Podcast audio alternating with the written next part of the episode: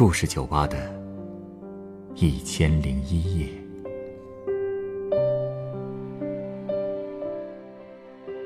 本节目由北京人民广播电台故事广播与凤凰网有故事的人频道联合制作。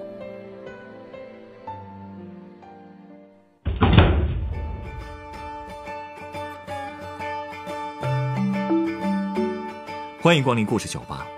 今天来到酒吧的是一位老顾客，他和考古打了半辈子交道，挖掘过不少著名的墓葬。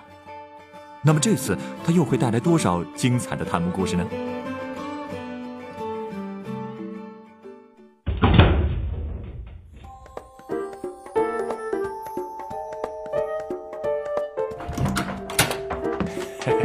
老板，好久不见啊！啊！哎呦，考古专家来了，欢迎欢迎！哎，可有日子没见着你了，想我了吧？没错，想你了，更想你的故事。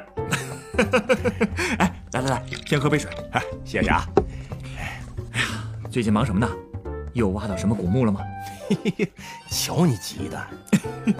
主要啊上次你讲的那个西燕川唐代古墓的挖掘故事太有意思了，又是追捕盗贼，又是挖宝贝的，跟大片似的，这么过瘾啊？那可不。所以啊，我一直想着你什么时候还能来，我还想过把瘾呢。哎呀，那看来我今儿是来对了。哟，看来是有备而来喽。自然是有备而来啊！哎，快快快，赶紧讲，赶紧讲！哎呀，别急呀，好故事啊，得慢慢讲。行。哎，话说啊，那都是二十多年前的事儿了。在一个月黑风高之夜，在华北平原一个小村子的大街上，突然闪过几个黑影，他们径直来到一座大土包前。拿起铁锹就开始挖了起来。他们到底是什么来路？挖的又是什么呢？哎呀，就喜欢你用这种风格讲故事。哎哎哎，有点太夸张了啊！不知道的以为我这念小说呢，知道的就会认为你的故事比小说还好听。哎哎，你还挺会激发别人讲故事的兴致的啊！这个可能是我们爱听故事的人的本能吧。继续继续，哎，好好好，哎，刚才我说的那个村子啊，叫灵上寺，嗯，位置是在河北省的献县。哎，那个灵上寺啊，是个挺有意思的村子。哎，咱就说它的名字吧，陵就是陵墓的陵，灵上寺，陵墓上的寺庙，这名字起的也太赤裸了吧。一听就有坟呢，哎，不止名字赤裸，人家的坟啊本身就更赤裸啊。那个村子中间啊有一个山一样的小土包，哎，土包顶上稀稀拉拉的住着几户人家，山包下面全是民宅，就把那个山包啊围在当中。哎，当地的人都说呀，这个山包是一个古代王侯的墓。不过这究竟是不是真的？王侯指的是谁？谁也不知道。后来有一天一大早啊，村民们就看到山包北面的平地上多了一个大坑，就是你一开始说的那帮人挖的吧？没错啊。到了第二天下半夜，那帮人又开始在那儿挖上了。结果第三天早上，村民们一起来就发现坑里边是潭黑水，哎呦，那叫一个深不见底，而且大坑边上。还散落着这几块黑乎乎的木头，木头，哎，那这些木头是老百姓都觉得那是棺材板啊！哎，这下可不得了了，大家都意识到那些人是盗墓贼啊！当地人都迷信，怕这帮人把宝贝偷走之后，村里的风水就给破了，赶快就去报案。那盗墓贼最后抓着了吗？抓住了。当时这个案子传到县里。文物部门和公安部门都来了，一查就发现那帮盗墓贼其实就是当地的几个村民。那也甭废话了，直接拿人呗。那几个人啊就被请进了局子。犯罪嫌疑人抓到了，问题就是接下来该怎么办呢？毕竟这坟啊都被挖到这种程度了，你说是继续挖呢，还是填了呢？县文物局的人就把这事儿逐级上报到了省里。省里的意思很明确，赶紧进行抢救性发掘。哎，我插一句啊，我一直都很奇怪，为什么你们这些做考古的总是跟在盗墓贼屁股后面跑啊？哎，等他们都把好东西拿走了，你们再挖，不就什么都不剩了吗？哎呀，这也是没办法的事儿啊。主要是啊，地主家也没余粮啊。怎么了？经费不够啊？对呀，你想啊，咱们国家历史那么悠久，古墓可以说遍地都是。国家也不可能有足够的经费把它们全都挖出来，不是？嗯，资金有限啊，所以肯定先紧着那些已经勘测出来的比较重要的古墓来进行挖掘。也就是因为没钱，有的墓虽然勘测出来了，但也顾不了人天天跟那守着。你也知道，古墓往往位置偏远，所以这不就给了盗墓贼可乘之机吗？而那些墓一旦发现被盗了，就意味着里边的文物有可能会遭到损坏，很多东西如果不赶紧挖掘保护，损失就更大了。所以这时候钱再紧也得咬着牙对那些被盗的墓先进行抢救性发掘。哦，哎呀，原来是这样。是啊，哎哎，那这次的墓被破坏的严重吗？万幸啊，因为是当地村民挖的，也不是很专业。所以啊，至少从表面上看，哎，损失还不算大，太好了。所以之后你就去了？对呀，而且这次带队的也是你的老熟人儿。我的老熟人李恩呐，我跟你提过啊。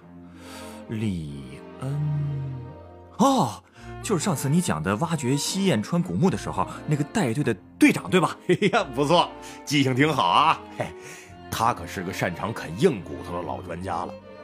我们这队人马直接去了县县，他们县的文物保管管理所的所长接待了我们，还领着我们参观了他们的所里的那些宝贝，其中有一个错金铜豹，给我印象很深。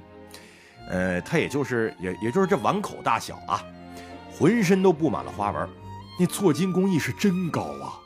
蹲在那儿，昂首张口，神态特别逼真，漂亮，而且啊，拿在手里还挺沉。打眼一看，还以为是汉代的席镇呢，呃，就跟中山靖王刘胜的墓里挖出来那一模一样。哎，等等等等等，这信息量有点大呀。错金工艺是什么呀？这席镇又什么意思啊？嘿嘿嘿，哎哎，这错金呐，就是指一种金属丝镶嵌的工艺，也就是用金银丝在器物的表面上镶嵌成花纹或或者文字。哦。这个意思。至于这个席刃呢，啊，就是压席子的重物。这汉朝的时候啊，大家聚餐会客的时候都是坐在席子上的。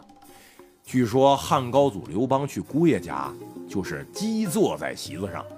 鸡坐？啊啊啊！这个鸡呀，就是簸箕那鸡字。啊，鸡坐的意思就是像簸箕那样叉开腿坐。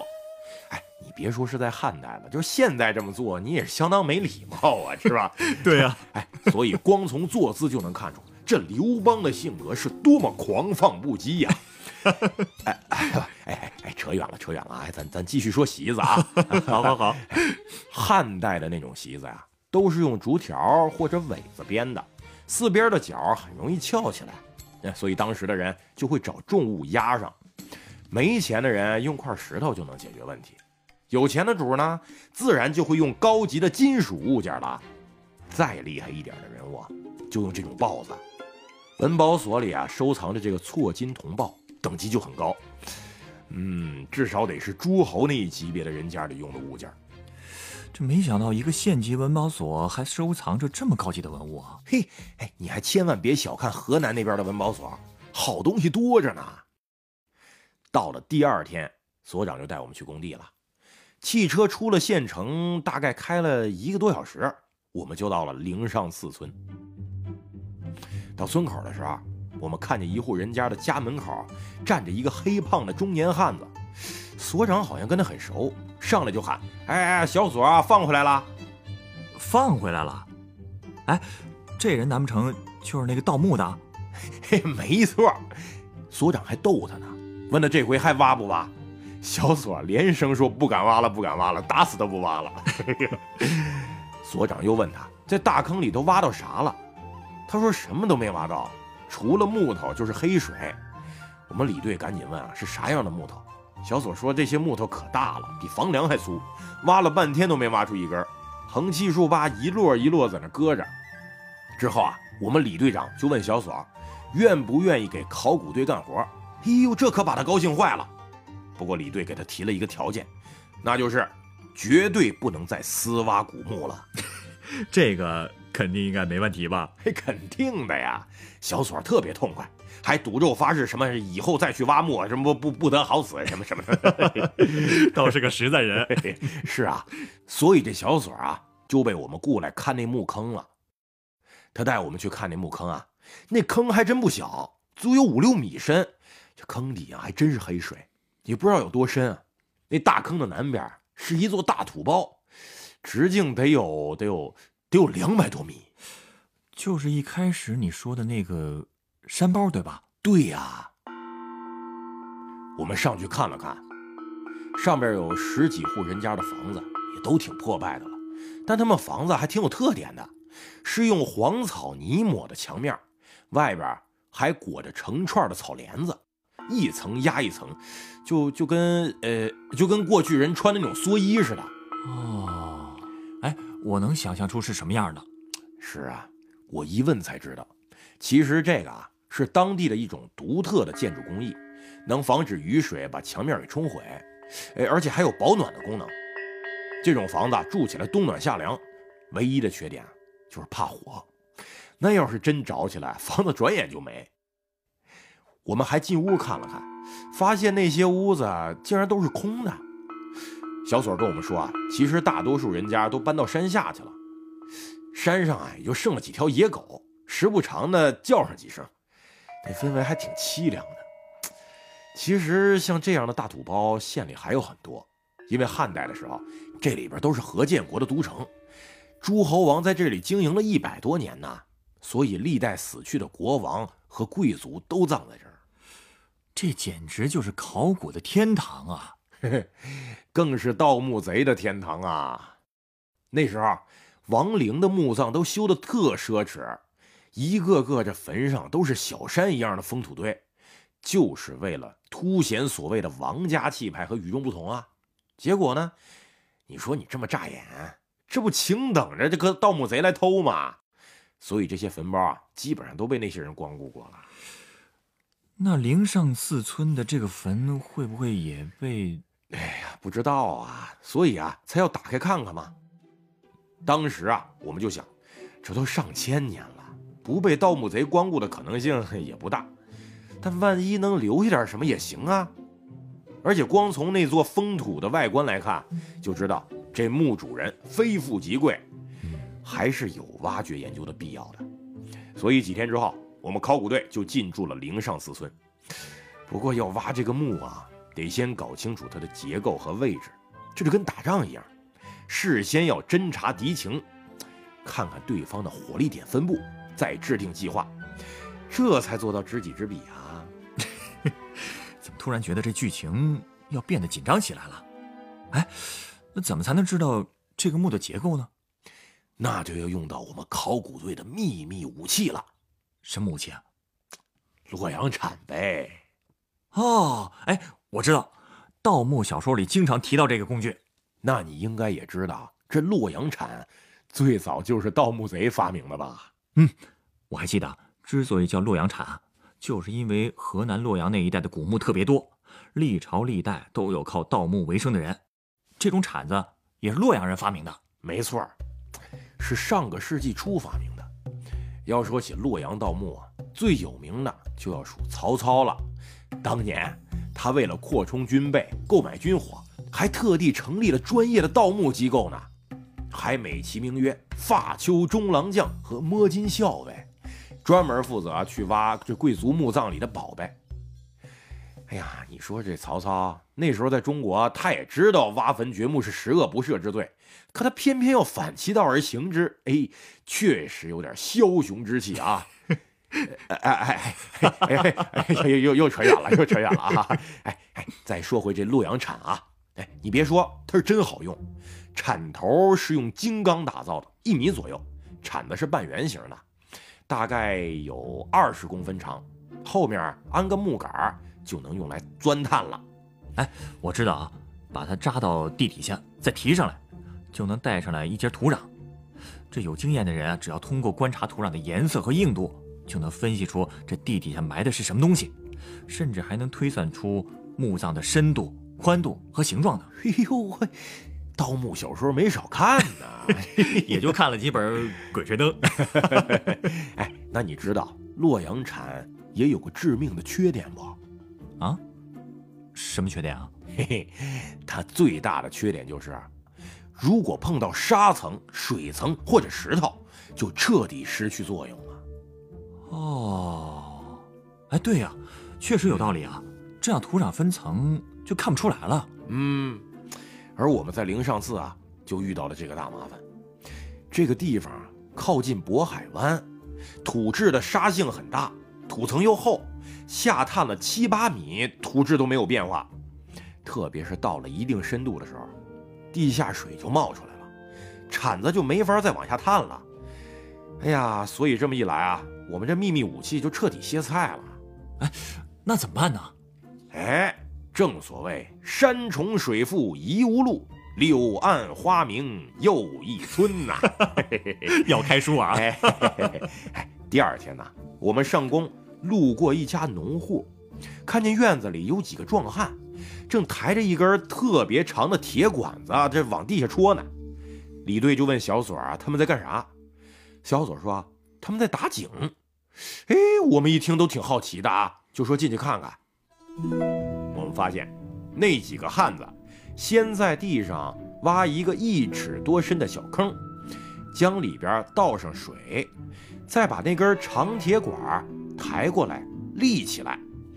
哎，那铁管子啊，得有两寸多粗，八九米长，下边是一个锥形的铁尖儿。有一个人过来拿两个铁卡子，把另一根短铁管固定在长管上，呃，就有点儿呃类似于红十字那个标志啊。哦。然后大家就抬起这个长管子，这么一上一下的往下扎，哎，边扎还边喊号子。那个铁管子也就越扎越深，而且啊，随着那个铁管子上下插动，土坑里的水啊也是被震得哗哗直响。还有人啊不停的往这坑里边加水，不一会儿，哎，这铁管就全扎到地下了。然后啊，他们再把这根铁管子拔出来，不就剩下一个小洞了吗？对啊，他们再用一个能稍微细那么一点的管子，顺着这个洞插进去，固定好，再安上井头。就这么咔嚓咔嚓的一压，哎，不一会儿水流就出来了。哦，原来当地的井水是这么打出来的，真是有办法呀！而且啊，从钻孔到出水前后不到半个小时，哎，这速度也太快了。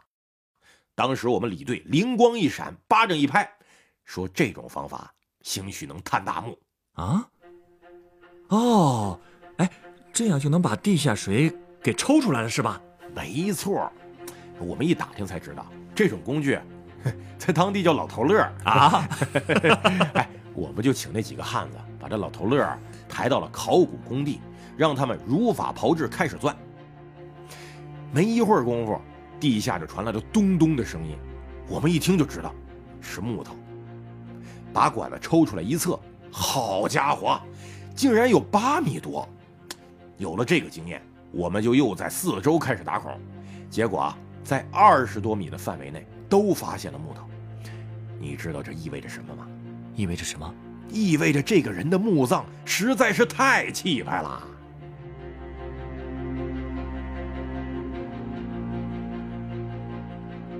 这一夜，考古专家讲述的探墓故事依然漫长。这个气派的古墓到底是什么样子？它的主人又是谁呢？下一个夜晚。欢迎您继续来到故事酒吧，和我一起继续听完这个汉代大墓精彩的挖掘故事。